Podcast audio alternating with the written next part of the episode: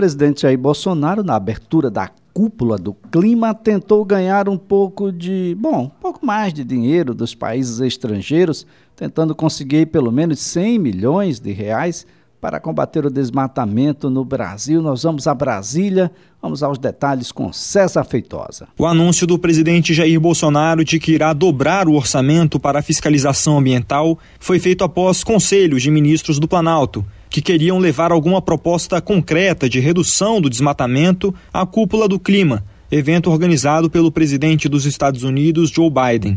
A CBN apurou que a ideia surgiu na semana passada e que ainda não há um acordo político para viabilizar o aporte de mais de 100 milhões de reais para o IBAMA e ICMBio. Pela proposta de orçamento aprovada pelo Congresso, os órgãos teriam 116 milhões de reais para fiscalizar e combater o desmatamento no país. Com o recurso disponível, o governo espera convocar a Força Nacional para auxiliar no combate ao desmatamento.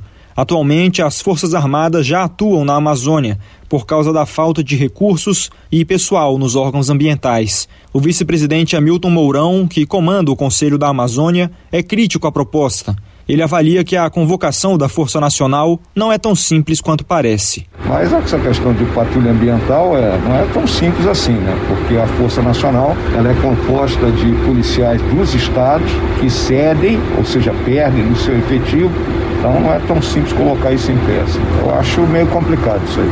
Tá? Acho mais fácil outros, outros meios.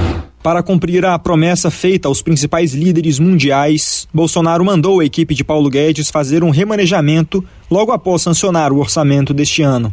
São duas as possibilidades avaliadas: fazer mudanças nas próprias despesas discricionárias do Ministério do Meio Ambiente ou tirar dinheiro de outras pastas para colocar no IBAMA e ICMBio. O coordenador da Frente Parlamentar Ambientalista, deputado Rodrigo Agostinho, destaca que o baixo orçamento dos órgãos ambientais tem sido debatido desde o início do governo. Para ele, a medida anunciada por Bolsonaro não é suficiente para convencer a comunidade internacional de que o Brasil mudou sua política ambiental. O mesmo governo que fala agora em redução de desmatamento é o governo que incentivou o desmatamento ilegal. Então, o Brasil está com um problema de credibilidade. O discurso até foi moderado hoje, mas foi moderado porque está ecoado. Tem quase uma centena de acordos comerciais aí do Brasil com os Estados Unidos que estavam sendo negociados desde a época do Trump e que está tudo na geladeira agora. Enquanto o Brasil não tiver uma política clara para a área ambiental, não adianta pedir dinheiro lá fora que não vai vir. O ministro Ricardo Salles tenta conseguir um bilhão de dólares de outros países para fortalecer o combate ao desmatamento ilegal na Amazônia. Apesar de Bolsonaro moderar o discurso na cúpula do clima, ainda não há nenhuma proposta concreta de envio de recursos ao Brasil. De Brasília, César Feitosa. Às 9 horas mais 43 minutos, olha, confesso que eu quase, quase, quase acredito ah, que os Estados Unidos vai acabar com a emissão de gases, de que o Brasil e a Argentina vai acabar com o desmatamento ilegal nos próximos anos. Eu quase, quase, mas só quase, porque já vivi o suficiente para entender de que ninguém é tão bonzinho assim. Diminuir a emissão de gases para países que são desenvolvidos significa uma revolução na sua própria indústria. Isso tudo custa dinheiro. Ah, diminuir desmatamento no Brasil ah, é um extremo problema. Ah, se fosse fácil, todos os governos já teriam realizado isso, mas a gente teve desmatamento ao longo da história em todos eles. E todos esses ilegais. A coisa fica num ceticismo muito grande que não é só meu. A imprensa em geral e a imprensa internacional também assim acolheu as palavras do nosso presidente, não só do nosso presidente, mas dos presidentes dos países ah, que estão aí no primeiro mundo. Vamos abrir aqui a nossa conversa com o professor Lucas Sorgato. Professor, estamos no mundo de Bob. Bom dia. Bom dia, Elias. Bom dia, ouvintes. Olha, essa referência ao fantástico mundo de Bob foi extremamente interessante agora, viu? Mas é o que aparenta com essa reunião que se teve nas falas do nosso presidente e do ministro. Mas só para os ouvintes entenderem, o que primeiro é essa cúpula do, do clima, tá? O presidente dos Estados Unidos, Joe Biden, quando estava na sua campanha eleitoral, ele fez algumas promessas, e uma dessas promessas foi que, entre os 100 primeiros dias do seu governo, juntaria os líderes de alguns países é, extremamente importantes no mundo e convidou aí 40 lideranças para tentar fortalecer a questão de combate a vamos dizer assim, ao aquecimento, né, ao desmatamento, aumentar a preservação ambiental, coisas do gênero. Então foi o que ele prometeu. Então essa cúpula do clima nada mais é do que uma promessa eleitoral do presidente norte-americano que foi feita. Agora, ela é importante, muito importante, eles por seguinte fato. Ainda este ano, em 2021, acontecerá novamente a COP, que é a reunião de, dos principais países que estão dentro da ONU para tentar verificar essa questão do clima. A última vez que isso aconteceu foi o Acordo de Paris de 2015. Né? Na época, então, é, a presidenta Dilma, que estava nesse sentido ainda, tá? Então você teve aí o Acordo de Paris. Antes do Acordo de Paris, a gente tem como um grande é, item capitaneador disso aí o, a questão da Rio 92, salvo engano, né? Então você tem aí uma questão muito interessante dos países pensando como melhorar essa questão ambiental, tá? Agora, qual é a grande questão que a gente tem aí, Elias?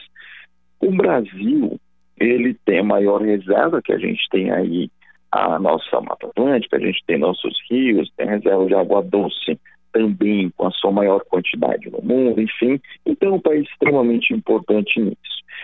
Só que, desde o início do atual governo, os dados ambientais, eles não melhoraram, muito pelo contrário, eles pioraram.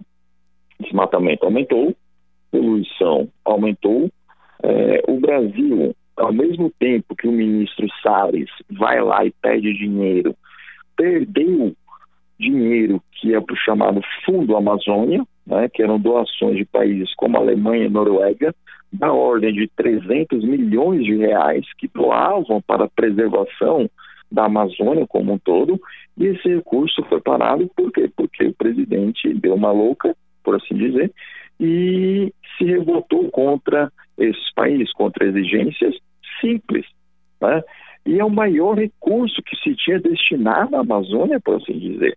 Aí quando chega agora, eu vou lá e peço dinheiro. Peraí, mas você não perdeu dinheiro lá atrás? Por que você está pedindo dinheiro agora? Né? É, se você está pedindo dinheiro agora, é porque você precisa, mas lá atrás não precisava.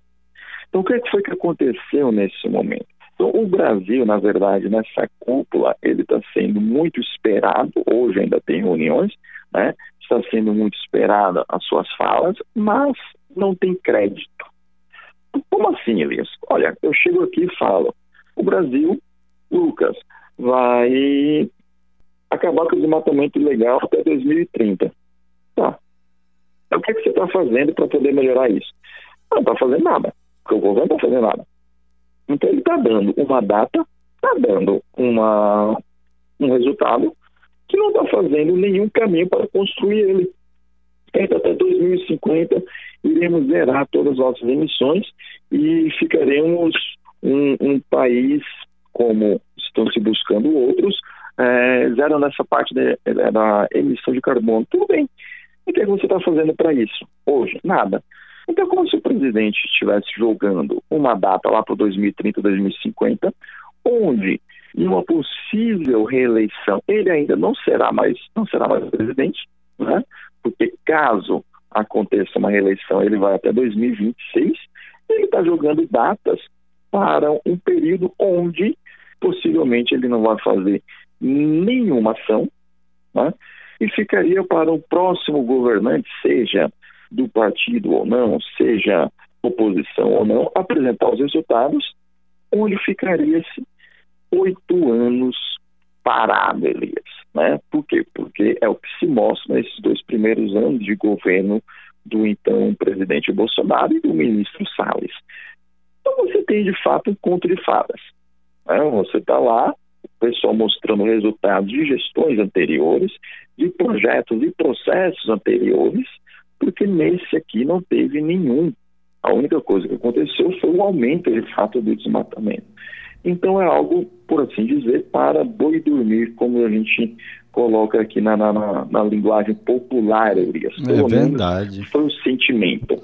É, o, o, discurso definitivamente destoa da prática. O, o que não é diferente dos países ricos, viu, professor? Porque a, a primeira grande discussão, não se chamava cúpula, era conferência, foi em Estocolmo, e isso data do início da década de 70. Só 20 anos depois é que o Brasil passa a ter o protagonismo mundial nessa discussão, com a Eco 92 e depois Rio mais 10, Rio mais 20, enfim, que passa a se discutir isso a partir do, do, do, do próprio Brasil. Mas a gente nunca, assim como os países ricos nunca abriram mão da emissão de gases, está aí, o Japão fez isso, os americanos fizeram isso, alguns países europeus também, assim como aqueles que estavam mais ao oriente, como a China, ou mesmo mais ao norte, aí, como a antiga União Soviética e depois a Rússia e países que pertenciam ao bloco, ninguém quer abrir mão de produzir. Para produzir a chaminé tem que estar a todo vapor. Ah, e, e, assim como lá não se abre mão dos gases, querem que se abra aqui ah, e, e, não te dá compensação. Aliás, na Rio 92 a gente deixou claro aí, na Rio mais 10 e mais 20, dos créditos de carbono, créditos esses que parece ninguém ver, né? Exato. Aí tem uma situação muito interessante, você falou muito bem, Elias, por isso que eu gosto muito dessas entrevistas. Eu nem lembrava da reunião de Estocolmo, é, que foi de fato a primeira. E os países mais desenvolvidos, é, eles tem um discurso muito diferente da prática no seguinte: eles colocam, olha, vocês têm que diminuir. Mas muitas vezes eu não aceito para o meu país. Né? Por quê? Porque isso vai diretamente no que a gente chama do nosso PIB, nossa produção econômica, a nossa produção industrial, que as indústrias nesses países, apesar do peso relativo ser menor do que o setor de serviços, assim como no Brasil, tem uma importância para a cadeia produtiva extremamente elevada, extremamente grande. Uma mudança, como os países querem colocar agora até 2030, 2050 ou até mais, Elias, ela depende de uma mudança na matriz energética de uma maneira muito forte, de uma maneira muito crucial. Tá? É, alguns países estão mais avançados nisso. A China tem uma uma, uma, pesquisa energética muito alta, o Japão, a própria Alemanha. Agora, propagar isso para todo o país, desculpa, para todo o globo, é muito, muito difícil, muito complicado. Por quê? Porque em algum momento você vai ter um determinado setor que não vai conseguir se atualizar, que vai pedir proteção para o Estado e os Estados. Né? E aí, quando estou colocando Estados, estou dizendo países. E os países geralmente vão fazer essas proteções para não deixar um determinado segmento desaparecer. Óbvio que ao longo dos anos isso daí vai se reduzir. A grande questão é quando? Né?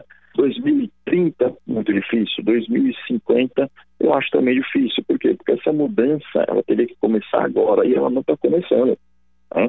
Se a gente pensar na nossa primeira reunião há 40, 50 anos atrás para agora, você não teve uma grande diferença nesse sentido. Na verdade, você só teve uma aceleração nessa questão da poluição por conta também do desenvolvimento de outros países que antes eram mais pobres, mais carentes, cresceram, produziram e produziram utilizando a matriz energética existente, que é uma matriz energética um pouco mais suja.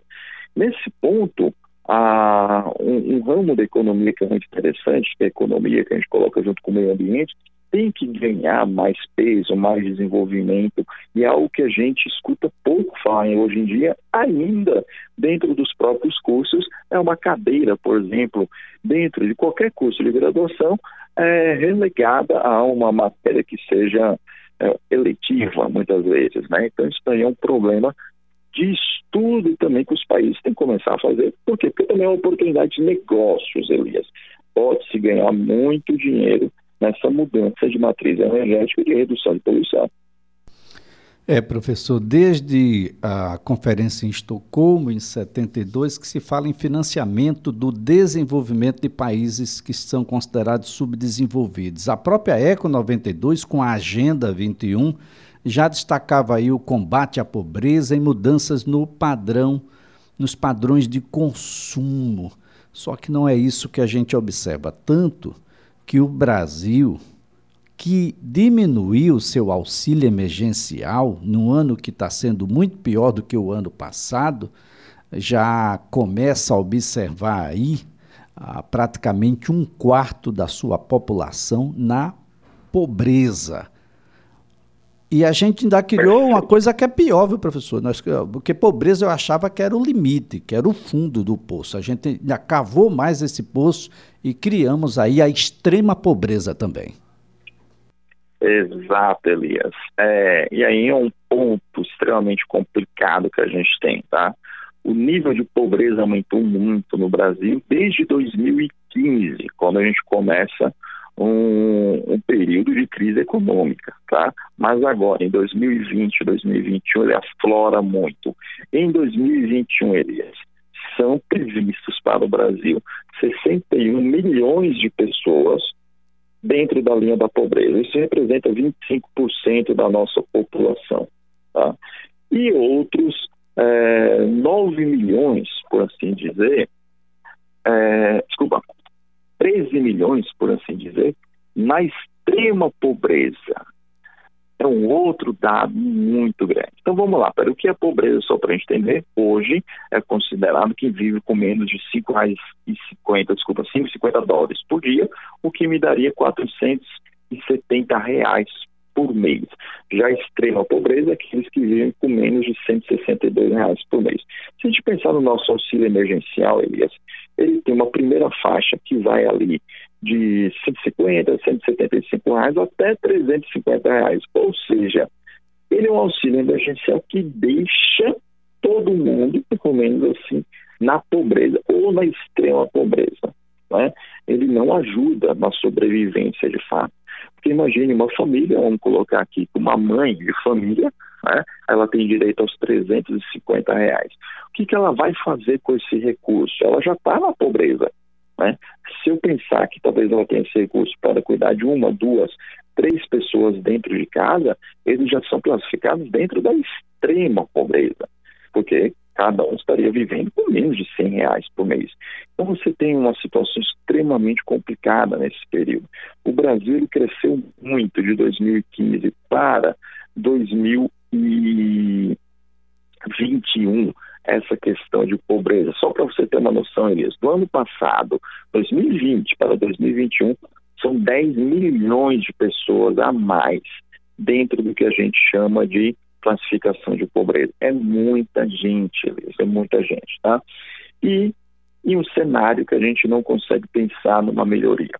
Se a gente junta esse cenário com a pandemia, é, com uma taxa de desemprego extremamente elevada, sem um norte claro do país do que vai fazer, bom, a gente tem uma situação aí muito desconfortável para grande parte da população brasileira. Eu colocaria não só de 60 milhões, Elias, muito mais do que isso, muito mais do que a metade da população brasileira.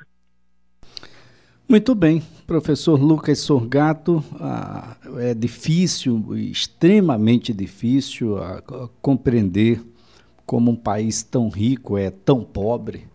É um, a gente divide muito mal a nossa riqueza, as elites continuam ah, subvertendo o jogo e ah, impedindo o acesso das pessoas à riqueza do país. Isso causa uma instabilidade social muito grande. E daí o porquê a gente mata, com ou sem pandemia, 60 mil pessoas todos os anos isso apenas para a gente começar daquilo que é observado oficialmente. É por isso que a gente tem tanto, tanta desgraça, tanta violência, é por isso que o país é tão instável, porque o acesso à escola, o acesso à oportunidade, o horizonte praticamente se esvai. Essas pessoas querem e vão em algum momento protagonizar. E esse ato ah, de protagonizar pode se revelar, infelizmente, numa conduta que a sociedade não precisa, essa conduta violenta, essa conduta da, da, desesperança, professor. É, mas parece que a nossa elite não, não sai na rua. Né? E quando sai na rua, ela sente o, o reflexo da, da sua própria animalidade.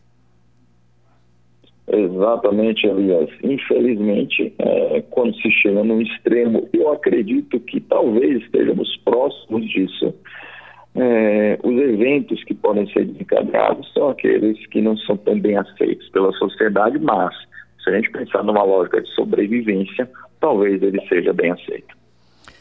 Professor Lucas Sorgato, mais uma vez, muito obrigado. Um excelente final de semana e até a próxima sexta-feira. Até semana que vem para você, Elias, e para todos os ouvintes, um bom final de semana. Professor Lucas Sorgato é economista, é professor universitário e duvido que, assim como eu e como você, acredite de que os americanos vão diminuir e acabar com a emissão de gases e que o desmatamento no Brasil e na Argentina vai acabar também nos próximos anos. Definitivamente não é um mundo nosso, é um mundo do nosso querido Bob.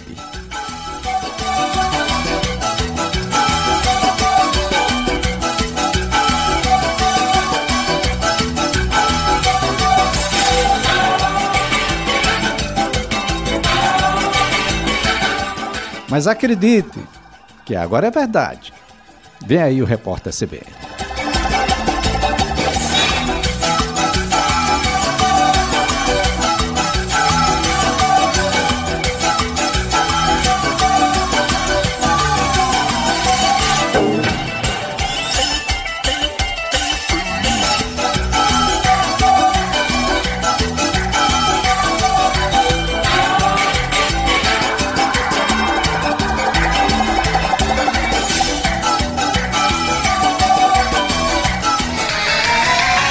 Fantástico Mundo de Bob.